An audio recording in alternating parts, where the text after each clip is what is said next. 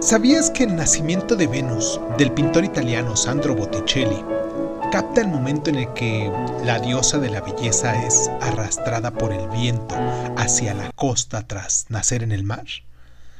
Y que la obra fue pintada a tempera sobre madera alrededor del año de 1485 para una villa de Castello, propiedad de la rica familia de banqueros florentinos, los llamados Medici.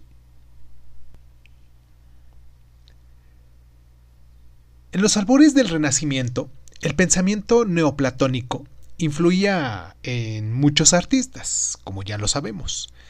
Ese fue el caso de Marsilio Ficino, que sentía que era posible conciliar la cultura grecorromana con la fe cristiana.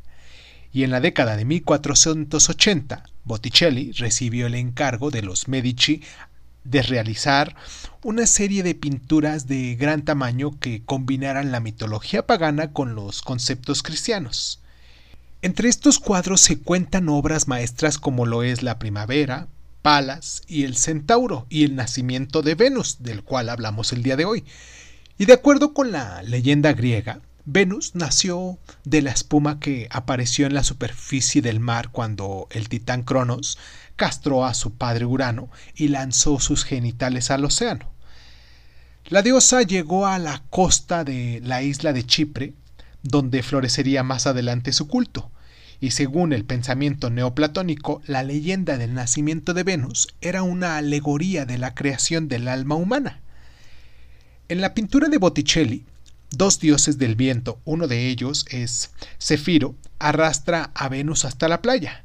La diosa que se yergue sobre una enorme concha de Vieira está creada a imagen y semejanza de los de las antiguas Venus púdica, recatada en latín, como las creadas por el escultor griego Praxíteles. A su alrededor en el aire flotan rosas. Le da la bienvenida a una mujer, posiblemente la ninfa Pomona, lista para cubrir con una prenda floreada su cuerpo recién nacido. Y tanto las rosas como las hojas de los naranjos tienen reflejos de oro. Ahora bien, más adelante Botticelli caería bajo la influencia del carismático monje dominico Girolamo Solanarova, que organizó una hoguera de vanidades en el año de 1497 para que instara a la gente a que destruyera sus objetos de lujo.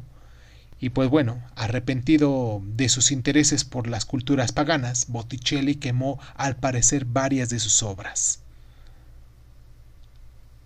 ¿Sabías que en la actualidad esta obra se puede ver en la Galería de los Uffizi en Florencia? ¿Sabías que el naranjal que está a su derecha, con sus hojas de color verde oscuro y sus reflejos de oro, pueden representar el jardín de Eurípides en la mitología griega? ¿Sabías que la mujer que le ofrece un manto a Venus lleva puesto un vestido adornado con margaritas, onagras y asianos, todas ellas flores primaverales muy apropiadas para celebrar un nacimiento?